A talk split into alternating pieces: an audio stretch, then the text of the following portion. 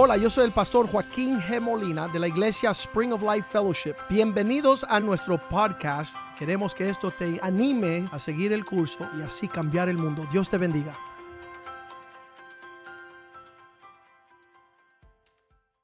Padre, te damos gracias hoy día por tu presencia en nuestros medios. Te damos gracias que nos encontramos acá en el santuario reunidos y rodeados con el pueblo de Dios, escuchando la palabra de Dios, disfrutando alabanzas y adoración a tu nombre. Pedimos que esta mañana tu palabra también nos bendiga y que sea un referente y que sea lámpara a nuestros pies para caminar de la forma que te agrada a ti, Señor, que no estemos lejos y distantes del conocimiento de todo lo que te agrada a ti, que cada momento podamos llamarnos la atención y corregirnos de las cosas que tú nos dejaste escritas en tus sagradas escrituras. Pedimos, Señor, que tu palabra sea alimento a nuestro espíritu, Señor, que sea una buena semilla sembrada en un buen corazón que dé un buen fruto. Que podamos, Señor, ser la luz y la sal de la tierra. Que seamos la esperanza de estos últimos días donde hay tantas personas sufriendo estar lejos de Dios. Pedimos que tú nos abraces, que tú nos llenes de tu gozo, que seamos nosotros las respuestas de las preguntas que muchos se hacen, que nosotros, Señor, seamos el referente de una generación que se ha olvidado de Dios. Bendice tu palabra y que sea de provecho para nosotros, para poder navegar y dirigir nuestras vidas, nuestras familias, nuestros hijos, para la gloria de tu nombre. Te lo pedimos en el nombre de Jesús. Amén y amén. Cuando estamos uh, compartiendo la palabra del Señor, um, allá vemos en el Salmo 122, versículo 1, yo me regocijé, me alegré con los que me decían, a la casa del Señor iremos. Ahora, no todo el mundo tiene esa alegría y esos Estados Unidos están importando más de esa droga que se llama fentanyl, que las personas están buscando una, un alivio a través de una droga que supuestamente ofrece paz y tranquilidad y alegría hasta que llega la sobredosis y las personas ya no se encuentran que tienen vida. Pero esas personas que están con un un sentimiento de alegría diciendo vamos a la casa del Señor, hay algo en esa, en esa fuente que Dios ofrece que es maravilloso. Dice que en la presencia de Dios hay plenitud de gozo. Eso lo dice el Salmo 26. Pero si vamos a Hebreo capítulo 1 versículo 9, dice que ah, amando lo que es justo, si tú amas la justicia, y aborrece lo que es malo, Dios derrama un óleo de alegría más que tus compañeros. En otras palabras, la raíz de la alegría, el contentamiento, el gozo, es saber diferir entre lo que le agrada a Dios y lo que Dios aborrece. Cuando yo veo una persona perturbada, veo una persona que no tiene desgrosada bien la línea de lo que aquellos que aman la justicia y aquellos que aborrecen la maldad. Cuando las personas están diciéndole a lo malo bueno y a lo bueno malo, ahí hay una gran caos y confusión, ahí no hay alegría, hay una gran depresión.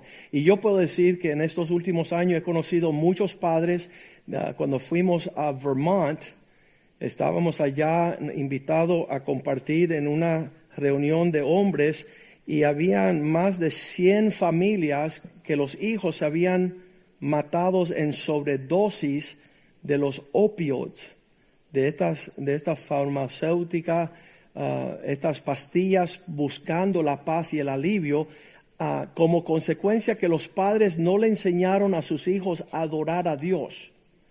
Desde una edad joven uno lleva a su hijo a la casa de Dios y hay un porte cómo hemos de agradar amando las cosas buenas y aborreciendo lo malo. En un clima, dice Isaías 5:20, donde las personas tienen eso cruzado, es que viene un juicio.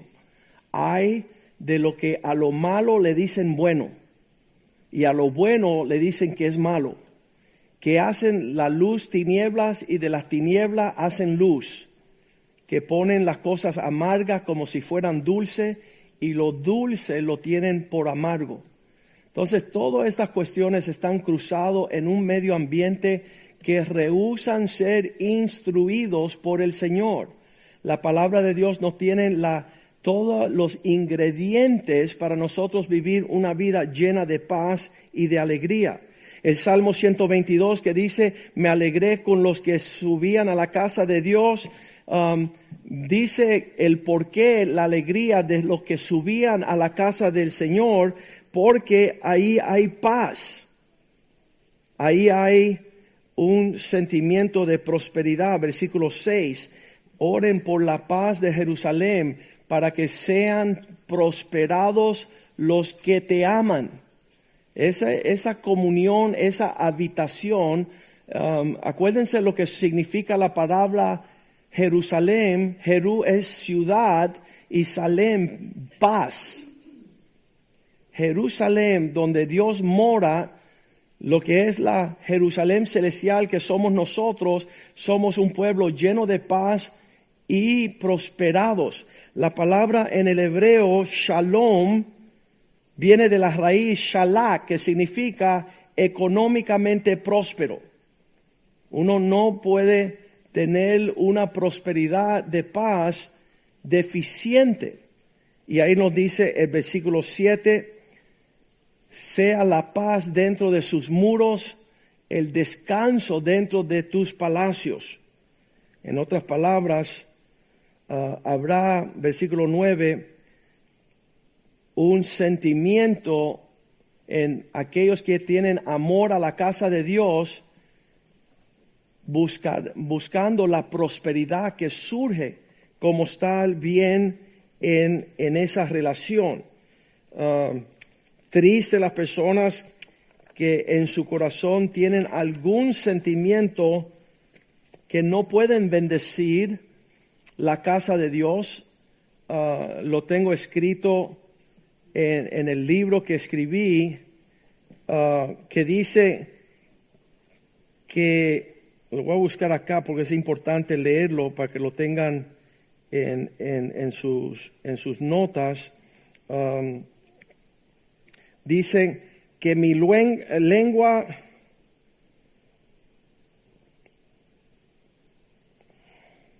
se pegue a, a mi pala, a mi ¿cómo le es? paladar. Um, en las, la, si yo pienso mal de ti, que pierda toda mi, destreza, su fortaleza, que mi diestra, um, creo que es el Salmo 73, si no, si no me equivoco. Um, sí. Salmo, uh, Salmo 137, versículo 5. Bien importante que usted sepa eso, porque nosotros somos el pueblo de Dios, tenemos que hablar de estas cosas. Cuando estoy enchuflado con la ciudad de Dios, voy a prosperar en ese sentido. Vamos al versículo 5, por favor. Si olvidare de ti, oh Jerusalén, si de alguna forma, ay, se me olvidó, que pierda mi diestra su destreza ¿Cuál es tu fortaleza? ¿Qué es lo que te va bien y es tu fuerza? Si yo pierdo conexión con la ciudad de Dios, que mi diestra, aquello que me hace fuerte, pierda su destreza, versículo 6, y que mi lengua se pegue a mi paladar. Eso solamente sucede cuando te estás muriendo de sed. Cuando no hay agua, tu lengua se pega al paladar. Si de ti no me acordara, si no enalteciere a Jerusalén como preferente asunto de mi alegría. Que, que, yo sepa la línea de la provisión, de todo lo que me hace alegre, es porque hay un Dios en el cielo y dice, toda, todo don, buena dádiva y todo don perfecto proviene de Él. Todo lo que yo tengo, todo lo que disfruto, todo lo que yo pueda disfrutar y experimentar que me da prosperidad, es por causa de aquel que se sienta en el trono de Dios. Y por eso decimos nosotros, perfeccionar nuestra adoración es que cuando estamos adorando bien, tenemos la plena expresión de todo lo que el cielo tiene para nosotros. Y cuando estamos haciéndonos los locos, que yo soy el bárbaro, que yo puedo, que yo no necesito. Yo, siento como que Dios así y aprieta la línea, sofoca el oxígeno, para que tú te reviente hasta que mira arriba y diga, oye, esto está bien, y Dios te deje respirar. Y eso es lo que la Biblia quiere que nosotros entendamos. Cristo fue tan, tan agresivo, dijo, sin mí nada podréis hacer. ¿Y qué es nada? Nada es nada. No puedes ni respirar si Dios no te da el próximo aliento. Por eso dice el Salmo 150, todo lo que respire rápidamente alabe a Dios. Súper importante. Y en eso vamos a Romanos 11:33 porque queremos comenzar que nuestra adoración no es en balde. Yo decimos que nuestra adoración es la fuente de todo lo que podemos alcanzar y disfrutar, experimentar de este lado de la eternidad. Y Pablo lo escribe con estas palabras súper bien ah, detalladas. Oh, me encanta eso, oh, oh, está bueno. Hay que leerlo con, con emoción. Tú no puedes, oh, no. Oh, como hacen los chinos. Oh, very good, very good, very good. Oh, significa que tú le estás dando feeling a la profundidad. ¿Cuán profundo? Profundo. La profundidad de las riquezas de sabiduría y conocimiento, ciencia de Dios. Frente a estas dos cosas nos tenemos que quedar volados, porque cuando Dios abre todo lo que abraza las riquezas de la sabiduría y el conocimiento de Dios, me quedo maravillado lo mucho que Dios sabe y lo poco que yo sé. Lo mucho que Dios tiene. Yo, yo, yo tenía 16 años cuando Dios me dice, tengo cosas para ti. El primer versículo que yo escuché a los 16 años fue 1 Corintios 2.9. Está escrito, ojo no ha visto, oído no ha escuchado, ni ha subido el corazón del hombre las cosas que Dios tiene preparado para aquellos que le aman. Y yo a los 16 años decía, ¿y qué es eso? ¿Qué será lo que mis ojos nunca han visto, mis oídos nunca habían escuchado, mi corazón nunca había soñado?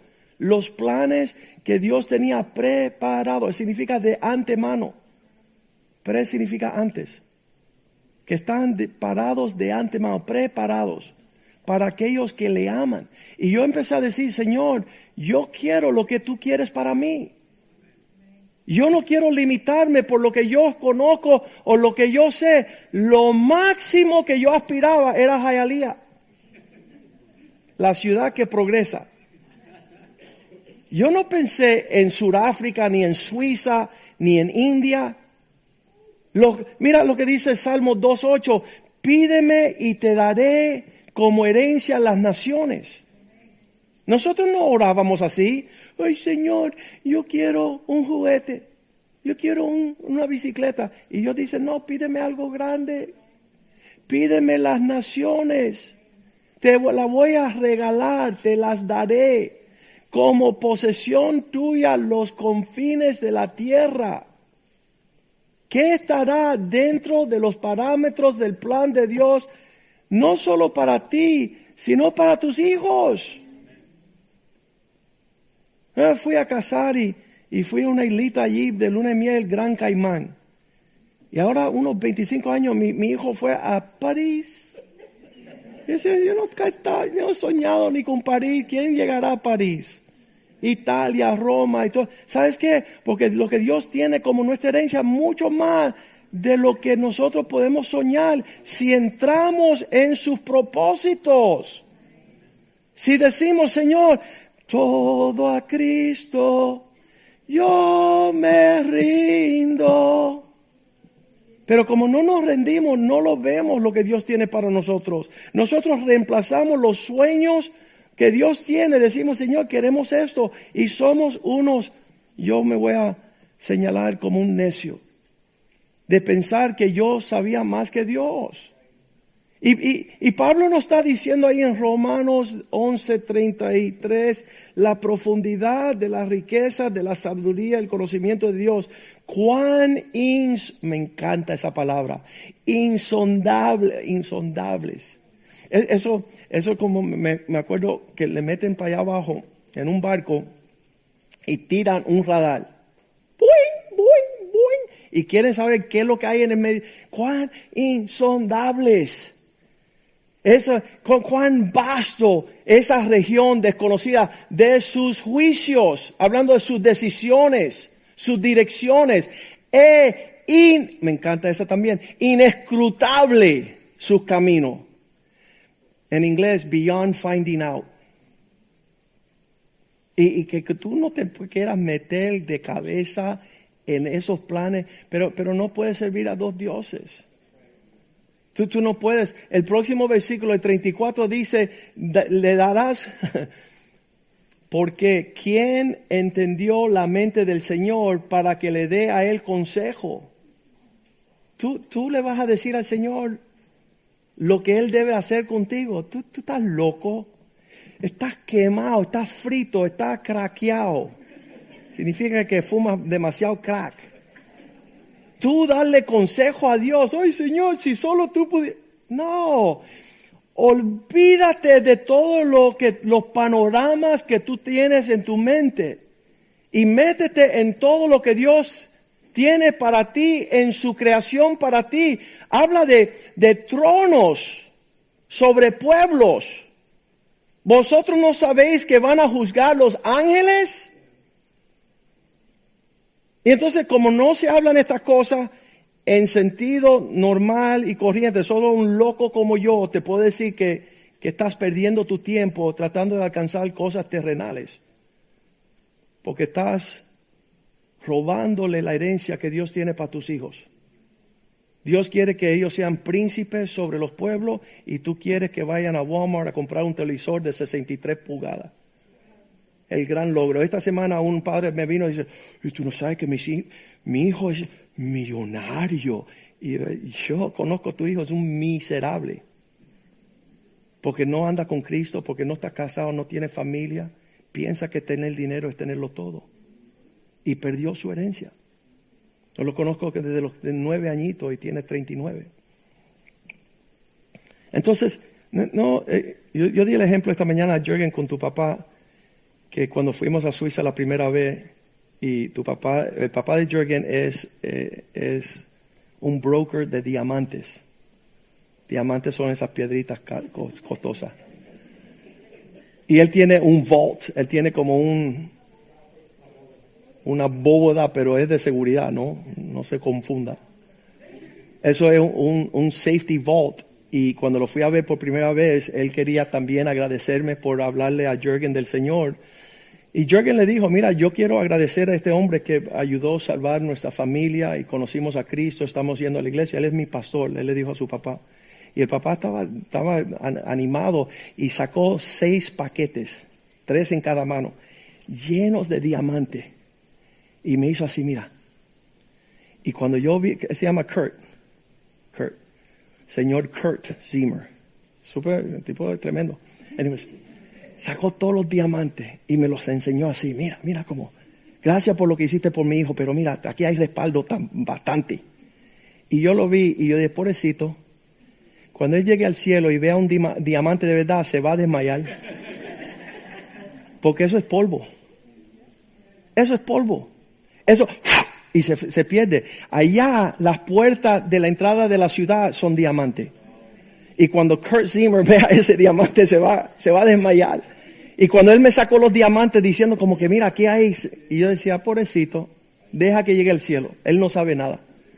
Pero cuando tú ves con ojos conforme las escrituras nos enseña estas cosas, vemos que nadie puede traerle un cuento al Señor. Nosotros habíamos escrito en el libro que es un hombre, escribimos uh, el Job 20, versículo 4, dice ahí, no sabe que, no sabes esto, que así siempre fue. Así fue siempre. Desde el principio de los tiempos, cuando Dios puso el primer hombre sobre la tierra. Oye, este capítulo es tremendo porque está diciendo, oye, no piense que tú eres la última Coca-Cola porque así siempre fue desde el primer hombre. ¿Qué fue desde el primer hombre? Si tú lees este capítulo, vamos al último versículo 29. 29 dice, esta es la porción, esta es la porción que Dios prepara para el hombre que se desvía. Impío significa que se fue del camino.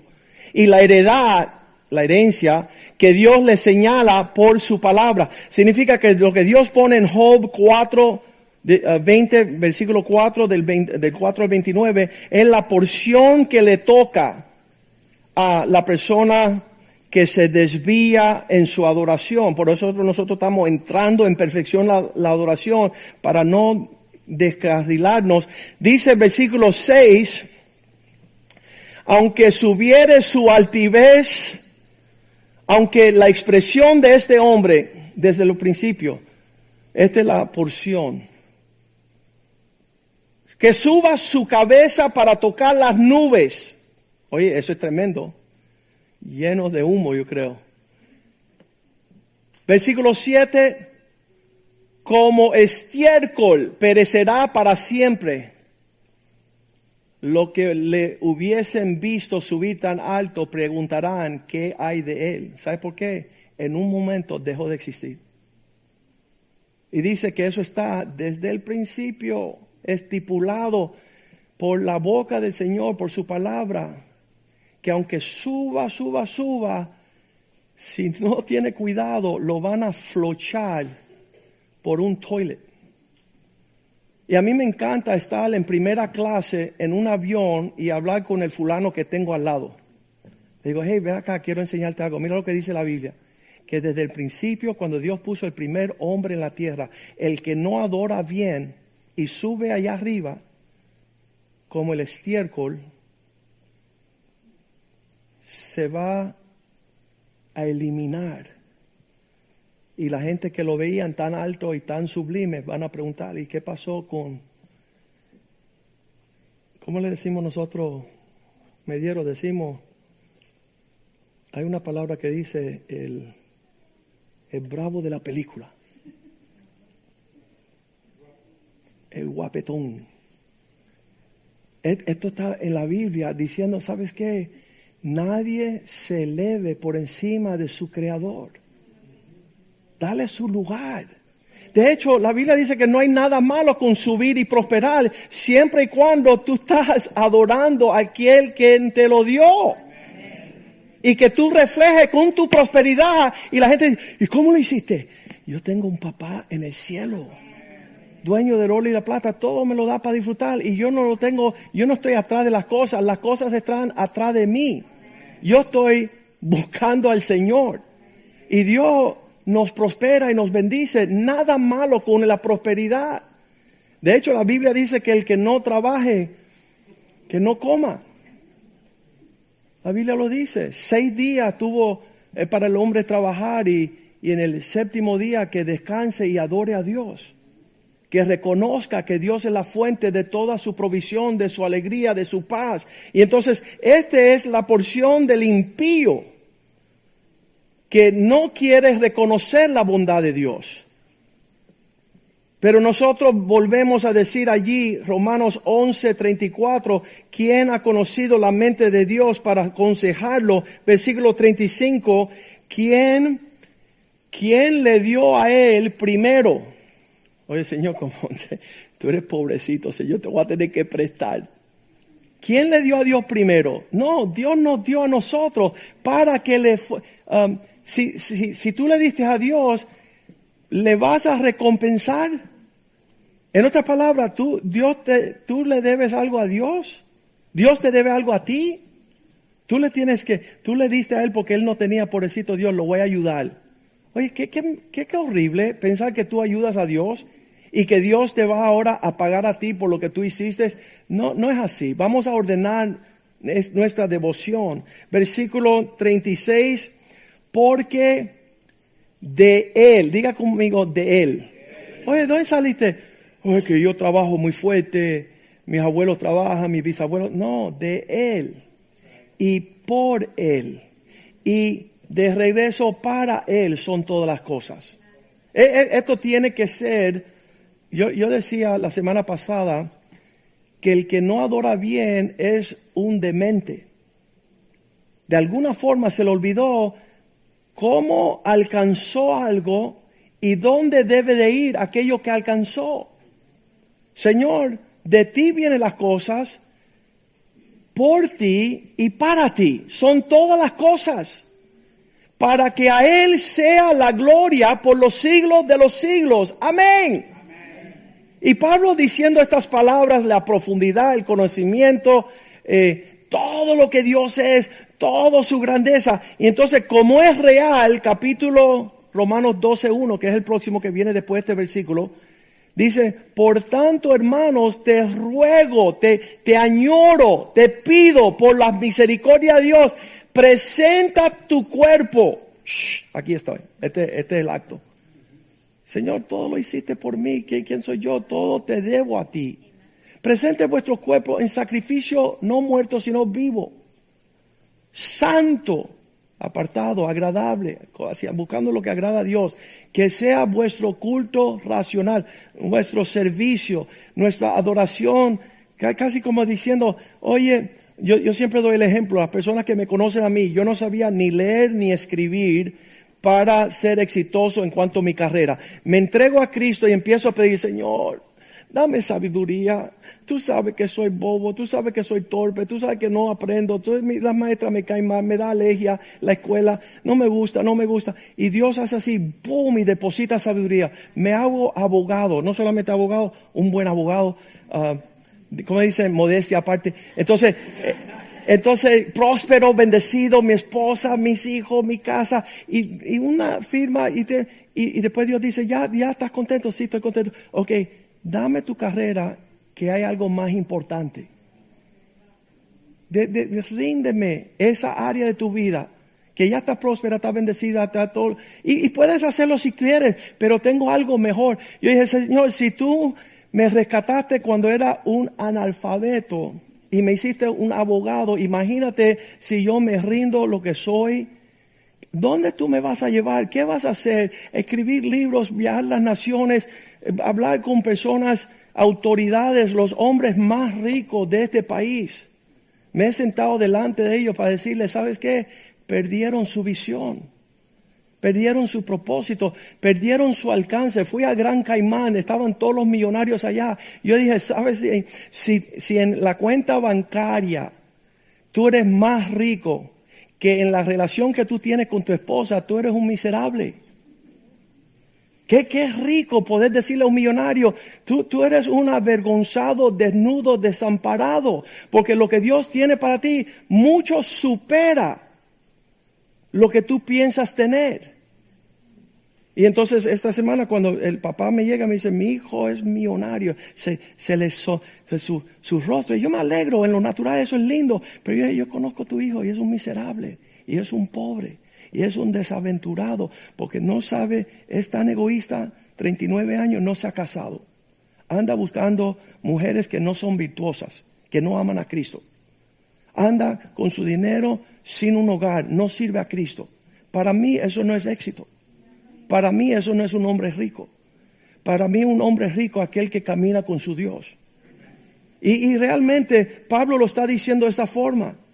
Ya que Dios tiene la profundidad de todas las cosas secretas que Él quiere, las insondiables, me encanta esa palabra, aunque no la sé decir. Escucha, las cosas bastas de lo que Dios quiere darte gratuitamente y que tú estés ciego y no lo veas. Por eso nosotros estamos diciendo, Señor, ¿dónde tú quieres que yo me pare? ¿Dónde que tú quieres que yo me acueste? ¿Dónde que tú quieres que yo me arrodille? Que yo pueda levantar mis manos santas. ¿Cuáles son el porte de mi cuerpo que agrada a Dios? Ustedes saben, um, por allá cuando estamos manejando yo y me dieron eh, haciendo estas citas en todos los Estados Unidos, a veces eh, me, tropo con, con la, la, línea de un carro que viene por ahí y me hacen una señal por, y le digo, me están, me están diciendo el número uno, me están mandando una señal. Y me dieron, sí, tú sigues siendo el campeón aquí también. Te siguen dando la señal de todos los que están ofendidos, ¿verdad? Y yo digo, si en el mundo hay actos que demuestran una comunicación, en el mundo espiritual también. Tú puedes alinear dónde tú te sientas, dónde tú te arrodillas, dónde tú levantas tus manos, dónde tú te postras. Todo esto en la Biblia significa adoración. Y todos estos movimientos físicos del cuerpo físico te permiten a ti decirle al Señor, Señor, yo te voy a adorar con todo lo que yo soy. Salmo 9, versículo 1, comenzamos así, diciendo, yo daré gracias al Señor, te alabaré, oh Jehová, con todo mi corazón, contando tus maravillas a todos. Yo, yo, yo tengo que decirle a las personas de dónde proviene toda la bondad mía. ¿Por qué? Porque hay personas que en el testimonio, oh, yo vengo de una familia, yo estudié, yo trabajé, yo hice dinero, yo, yo tenía un negocio, yo tengo clientes, yo vendo, y en todo eso se le olvidan a qué? Se, se olvidan decir el factor Dios. Dios me prosperó. Dios me bendijo, Dios me guardó, Dios, Dios, Dios, Dios, Dios, Dios. ¿Qué dice el Salmo 50, versículo 22? Mira usted los que os olvidáis de Dios. ¿Conoce una persona que te está diciendo todo de su vida y tú estás esperando diciendo, y ven acá, ¿y cuando Dios cuando, cuando, Dios insertó su paz, su gozo, su prosperidad. Entender ahora esto, los que olvidéis de Dios. No sea que os des... No sé lo que es eso. Yo sé, yo sé. Me estoy haciendo el loco a ver si tú sabes. Yo no, esa llave despedace. Wow. E, eso casi como que te arranquen un brazo, te arranquen una oreja, te arranquen un ojo, pedacito por pedacito. Vosotros que olvidéis a Dios, no sea que os despedace y no halle quien os libre. Eh, nosotros dijimos allá el miércoles, um, la adoración no es sin consecuencia. Si adoras a Dios, cielos abiertos, Dios prospera. Si decides no adorar a Dios, hay una palabra que dice anilique. ¿Ese fue correcto? Anilicar. Usted sabe. Aniquilar. Eso. Aniquilar. Significa te hacen trizas, polvo. Porque te atreviste a pararte a desviar la gloria de Dios. Porque yo digo, Dios mío, time out, déjame irme para afuera para que cuando pegue el rayo aquí yo esté libre. Porque dice lo opuesto en el 23, dice, más aquellos que sacrifican alabanza me honran y al que ordenare su camino le mostraré la salvación de Dios. Si, si tienes un porte, y si tiene otro porte, Dios abre y te muestra su salvación.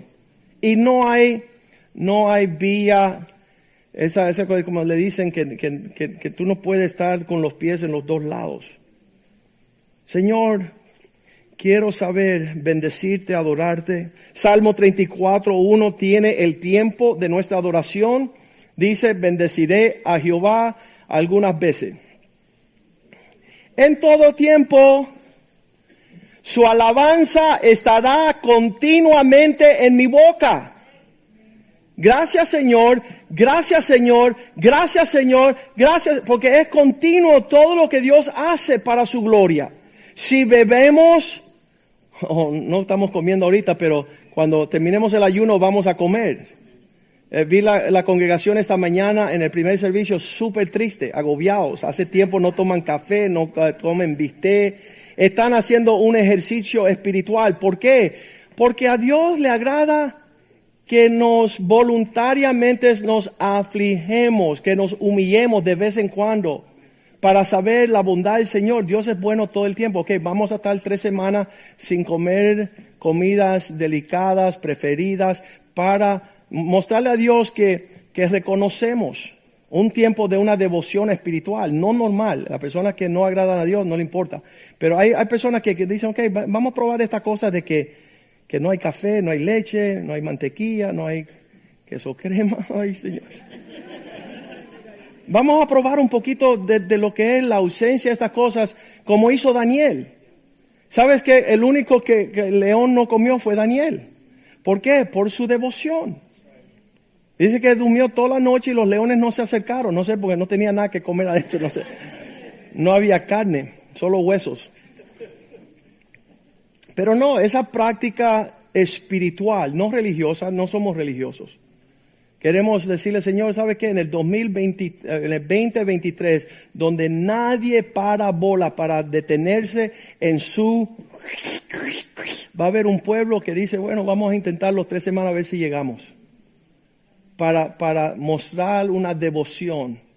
Uh, es lindo ver eso, es lindo en los tiempos modernos y no es sin consecuencia. Adoraré al Señor en todo tiempo, su alabanza estará continuamente en mi boca.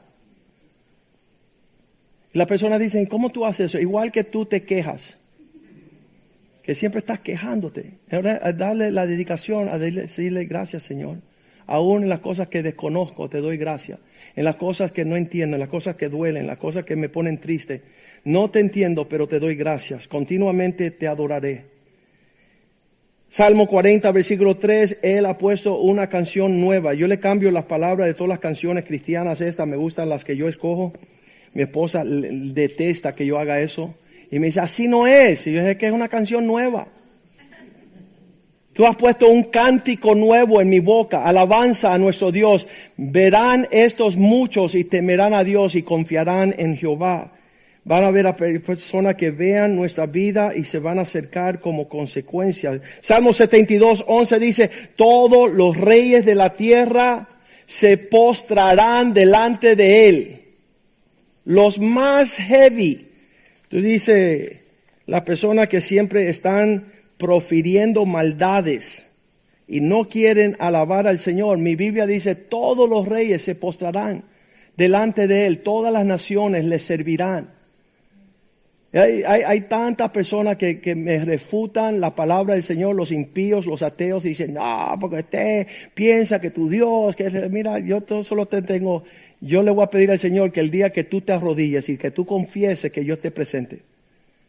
Porque dice la Biblia en Isaías 45, 23, que Dios lo ha dicho, por mí mismo hice juramento, de mi boca salió palabra en justicia, no seré revocada, no será revocada, que a mí se doblará toda rodilla y toda lengua confesará, va a jurar Dios lo dice, la persona más impía, Fidel Castro, va a estar arrodillado confesando que Cristo es el Señor. Adolf Hitler estará ahí también. Saddam Hussein estará ahí también. Estarán todos los reyes, todos los príncipes de la tierra. Ahí estará también el de, el de Nicaragua, Daniel Ortega. Ahí estará Chávez. Ahí estarán todos los que decían, no, arrodíllate, impío, arrodíllate. Y es mejor hacerlo ahora. Nosotros lo hemos hecho antes. Hemos reconocido esa arrodillarse, dice uno de los gran predicadores, esta, cuando tú haces así, eres hombre y te arrodillas, estás manifestando humildad. Señor, soy un enano frente a ti. ¿Quién soy yo? No puedo ni tomar un paso si tú no me lo das. Y, los, judíos no solamente se arrodillaban, ellos se rompían los todo, se rompían los botones, todo, y después se tiraban tierra encima. Y lo que estaban diciendo, el Dios de Israel, el que se humilla, Dios lo exalta. El que va low, God takes him high. El, el que se rodilla delante de él y no me puedo ni parar. El pastor se está poniendo viejito. Señor, todos se doblarán delante de ti. Personas que me dicen, no, pero eso es en el Viejo Testamento. Pues vamos, tú, teólogo de Nuevo Testamento, Filipenses 2.9, que dice la palabra de Dios que por cuanto Él se humilló a lo máximo. Filipenses 2.9 dice, por esta razón, por lo cual Dios también lo exaltará hasta lo sumo y le dio un nombre sobre todos los nombres. Todos los nombres tienen que humillarse delante del Señor. Versículo 11 dice, no solamente las rodillas se doblarán, sino que las lenguas confesarán que Jesucristo es el Señor para la gloria de Dios Padre. Señor, danos una vida de verdadera adoración. Que en todo tiempo tu alabanza esté en nuestra boca, que el cántico nuevo esté allí también, que todos los reyes que se hincan, aquellos que buscan rescate y ser librados en el tiempo donde no había nadie que les ayudaba, tú les ayudaste. Salmo 121, levantaré mis ojos a los montes, de donde proviene mi socorro. Mi socorro viene de aquel que hizo los cielos y la tierra alzo mis ojos a los montes, ¿de dónde vendrá mi ayuda? Vamos a entrar, Salmo 95, versículo 1, con gozo delante de su presencia, la roca de nuestra salvación. Entraremos cantando con júbilo. Versículo 2 dice, lleguemos ante su presencia con alabanza, aclamándole con cánticos. Todo esto, versículo 3, porque Él es grande, rey grande sobre todos los dioses. Él medita nuestra devoción, Él medita nuestra atención y que sea excelente este año. Él forma la provisión. Versículo 4, las profundidades de la tierra son de Él y las alturas de los montes también. Dios te sube a la máxima elevación de todo lo que tiene preparado yo quiero reconocerle a Él, como dice la palabra en el Efesios 3:14, donde dice que por esta razón doblo rodilla ante mi Padre, el Padre de nuestro Señor Jesucristo. Quiero arrodillarme para recibir la herencia que Él tiene para mí. Quiero que mis hijos sepan también lo que dice en la palabra de Dios en cuanto a levantar manos santas delante de Dios. De toda la provisión, cuando tú estás levantando manos santas delante del Señor, la herencia viene de arriba, de manera especial. Y no estás jugando religión. Yo me acuerdo cuando llegué a la iglesia por mi primera vez, 16 años, era bien consciente de que me miraran, nadie te está mirando. Y yo tenía mis manos en el bolsillo decían, saca tus manos al Señor. Y yo hacía así. Porque yo no estaba rendido al Señor. Las manos no eran limpias, no estaban haciendo cosas que le agradaban a Él. Entonces ahí fui marchando hasta aquí. Cuando me miraban decía, ¿qué pasa? Y me guardaba. Pero a través de los años diciendo, Señor, me rindo a ti, todo lo que soy es tuyo llévame donde quiera, que yo hable lo que tú deseas, que yo, en el televisor me dice, y Molina, tú no tienes una opinión. Dice, no, ya se me acabaron las opiniones. Pero solo dice lo que dice la palabra, es que es todo lo que vale. el cielo y la tierra pasarán, esas palabras no pasarán. Un hombre que se fue a la cárcel 15 años, dice Joaquín, todas las noches lo único que escuchaba eran las palabras que tú me decías antes de estar en lo más bajo. Las veces que tú me advertiste, las veces que tú me señalaste, las veces que tú me hablaste la palabra de Dios, eso. Y cuando salió de la cárcel dice, el primero que tenía que ver eras tú. Y él era abogado también. Primero de Timoteo 2.8, Pablo le dice a, a Timoteo, quiero que los hombres tengan una oración en todo lugar, levantando manos santas sin ira ni contienda, sin argumento. No hay nada que argumentar. Dios es el Dios de los dioses, punto. Lo que te animo hoy no es juzgarte, ni criticarte, ni señalarte. No soy, soy peor que usted. Por eso Dios me escogió a mí. No soy mejor. Mis hijos no son mejores que sus hijos. Pero sí todos tenemos que escuchar la voz de Dios y inclinar nuestro corazón, nuestro rostro. Alinearnos con Dios es el plan de este año, porque yo creo lo que dice la Biblia, que cuando nosotros ordenemos nuestros pasos, cielos abiertos sobre nosotros y sobre nuestros hijos que sea un deleite nuestra prosperidad porque estamos adorando con excelencia. Una de las palabras aquí, el libro de Nehemías, lo quiero leer también porque dice que Nehemías y todo el pueblo se hincó, se postró, capítulo 8, versículo 6, para adorar a Dios, se tiraron con sus rostros, narices pegado al piso.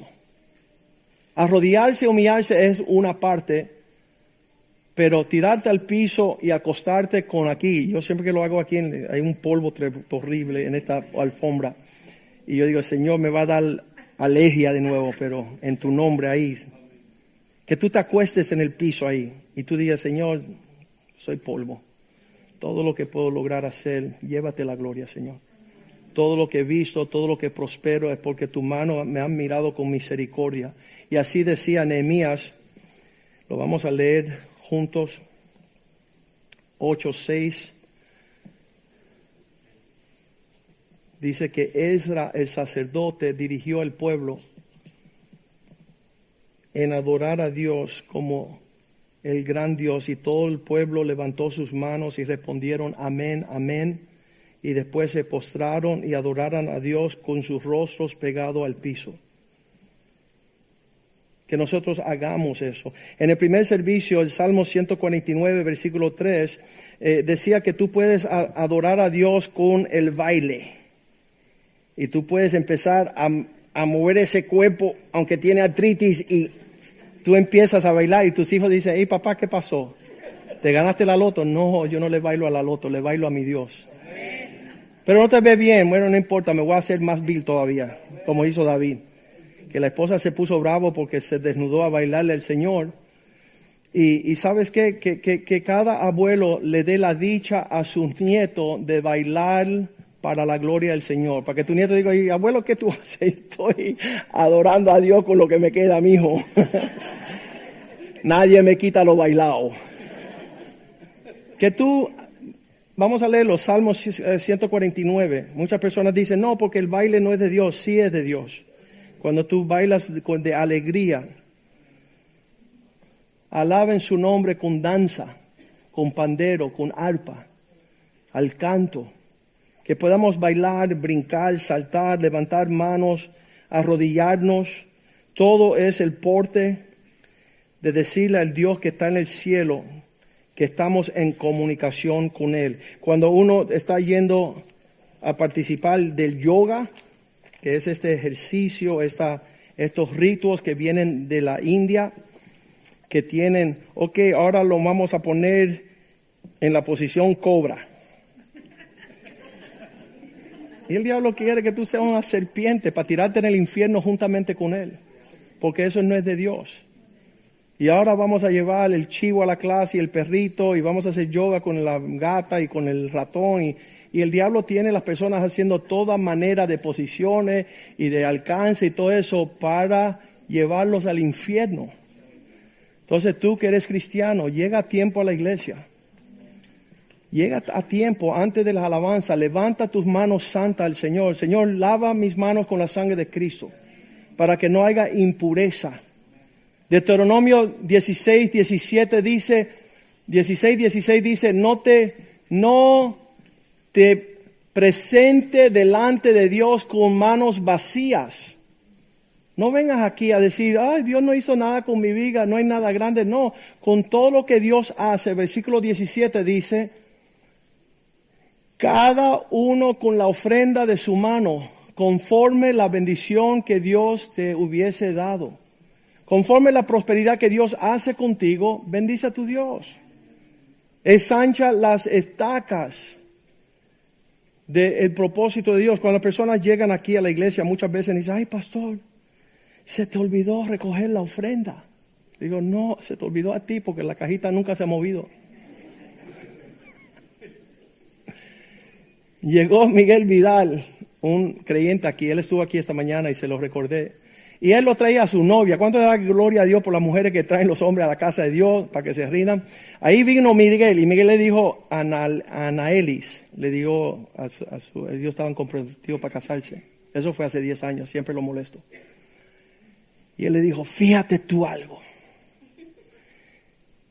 Nada más que este pastor hable una vez de dar dinero y yo me voy. Yo me paro ahí y me voy. Y entonces no se paró y no se fue porque yo ni, caso le hice, ¿no? Pero pasaron tres meses y él seguía llegando y él fue corriendo a mi oficina. Eso fue hace diez años. Y dice, pastor, ¿por qué tú no recoges ofrenda? Y le dije, te vas a morir ahí, te vas a pudrir en tu asiento. Porque si Dios ha hecho algo en ti, eres tú el que lo tiene que mostrar, no yo. Y, te vas a podrir ahí en el asiento. Ella lleva aquí más de 10 años, está súper enojado. Pero él, él está sirviendo a su Dios, él está viviendo la alegría del favor de Dios sobre su matrimonio joven y sus hijos que están criándose en la bondad del Señor. Hasta, esto fue, lo tengo que decir, todo se tiene que decir. Todo se dice. La gente dice, pastor, por favor, te voy a decir algo, pero no lo predico. No me lo digas, porque lo voy a decir. Él empezó a ser fiel con sus diezmos y ofrendas, empezó a participar bendiciendo a Dios. Lo digo. Recibió una llamada y una persona dice, hey, te quiero regalar tu casa. Ahí lo voy a dejar. Eso, eso es la, la increíble bondad del Señor. Tú nunca le vas a prestar al Señor, ni Él necesita lo que tú tienes. Es, nosotros necesitamos perfeccionar nuestra adoración porque Él quiere ensanchar y quiere guardar y, velarnos. E, eso fue temprano en la carrera mía de abogado, hubo un incidente y, las personas empezaron, oye, pastor, um, yo tenía, me había, mi papá me había regalado una propiedad y había un accidente y me decían, te van a quitar tu propiedad, cámbialo, ponlo en nombre de otra persona. Le digo, no, porque fue Dios que me lo dio. Y, y lo que Dios te da, solo Dios te lo puede quitar. Y ni un, ni un, no pudieron cobrar nada, porque Dios es mi guardador. Dios es el que vela por su pueblo y estamos más seguros cuando estamos bajo la sombra del Altísimo. Y entonces este asunto a cada uno, yo sé, y en el primer servicio esta palabra fue tremenda, porque yo vi el corazón de muchas personas decir, ¿sabe qué? Vamos a acercarnos más y ser más auténticos con nuestro Dios. Que nuestra adoración no sea una apariencia, porque nadie vamos a engañar, a nadie vamos a engañar. Esta canción la cantábamos cuando comenzamos en los caminos del Señor, si dan poder. Mira, se le cayó una uña ahí tocando el piano. Eso yo me corto las uñas para tocar. Él Señor. ¿Quién es tu Señor? Muéstralo, adórale. Él es Señor. porque es el Señor. Él venció a la muerte y es Señor. Las rodillas, las rodillas doblarán, las lenguas, las lenguas confesarán que Jesús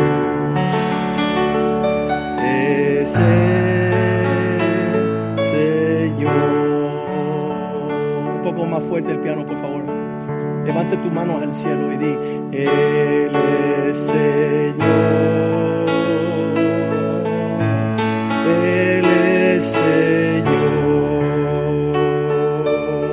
Venció a la muerte. Él venció a la muerte y Señor. Las rodillas, las rodillas doblarán, las lenguas, las lenguas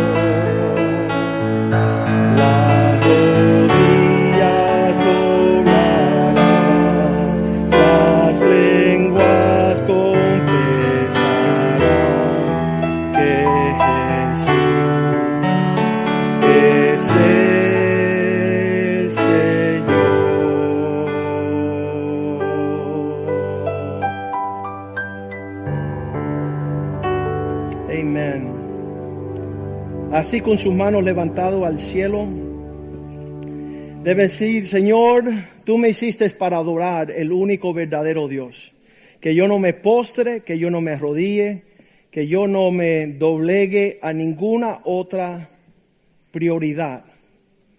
Que tú seas mi Dios, que yo soy tu pueblo, soy oveja de tu prado.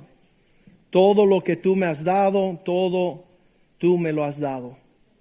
Señor, enséñame a ser un mayordomo que no se avergüenza, que no esté con la mirada y la atención en dioses falsos, en atraídos por distracciones, que tú tengas toda mi atracción. Yo soy todo tuyo, tú eres todo mío. Guarda mi vida, guarda mi matrimonio, mi esposa, guarda nuestra salud. Sánanos en el nombre de Jesús, oh Dios.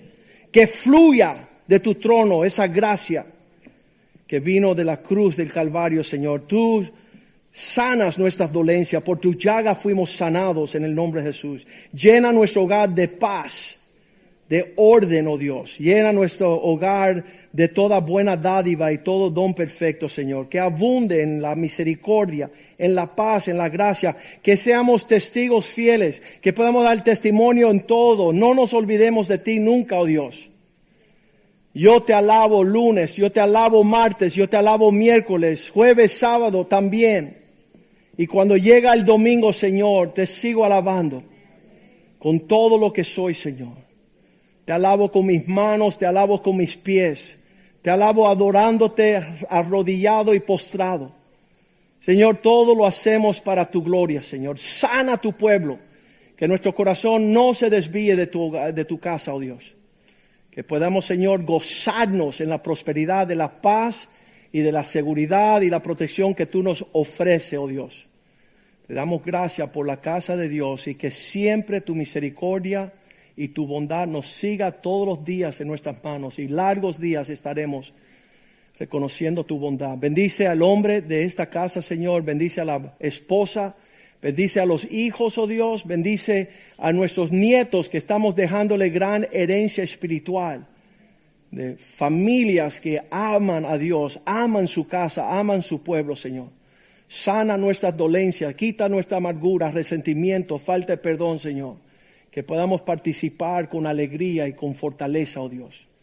Y que venga ese rocío del cielo, Señor, sobre nuestras cabezas, como tú dices. Mira cuán bueno y delicioso, delicioso los hermanos habitar juntos en armonía, porque allí es que Dios envía bendición y vida eterna. Fortalécenos, Señor, y si en este mundo habrá algún alcance, éxito, si habrá algo sobresaliente que las personas vean que es tu mano fuerte encima de nosotros. Tú eres fiel, oh Dios. Cumple tu propósito, oh Dios, y que nuestra atención sea captada. Tú tienes nuestro corazón en tus manos, Señor. Diríjanos, como dice la palabra de Dios, según corren las aguas, así corre el corazón del Rey en la dirección que tú indicas, Señor. Te bendecimos y esperamos pacientemente todo lo que tienes para nosotros en esta vida y que podamos escapar pronto la maldad que va a suceder aquí en la tierra con aquellos que se han olvidado de Dios. En el nombre de Jesús, el pueblo de Dios dice, amén, amén y amén. Salúdense a unos a otros en el amor del Señor.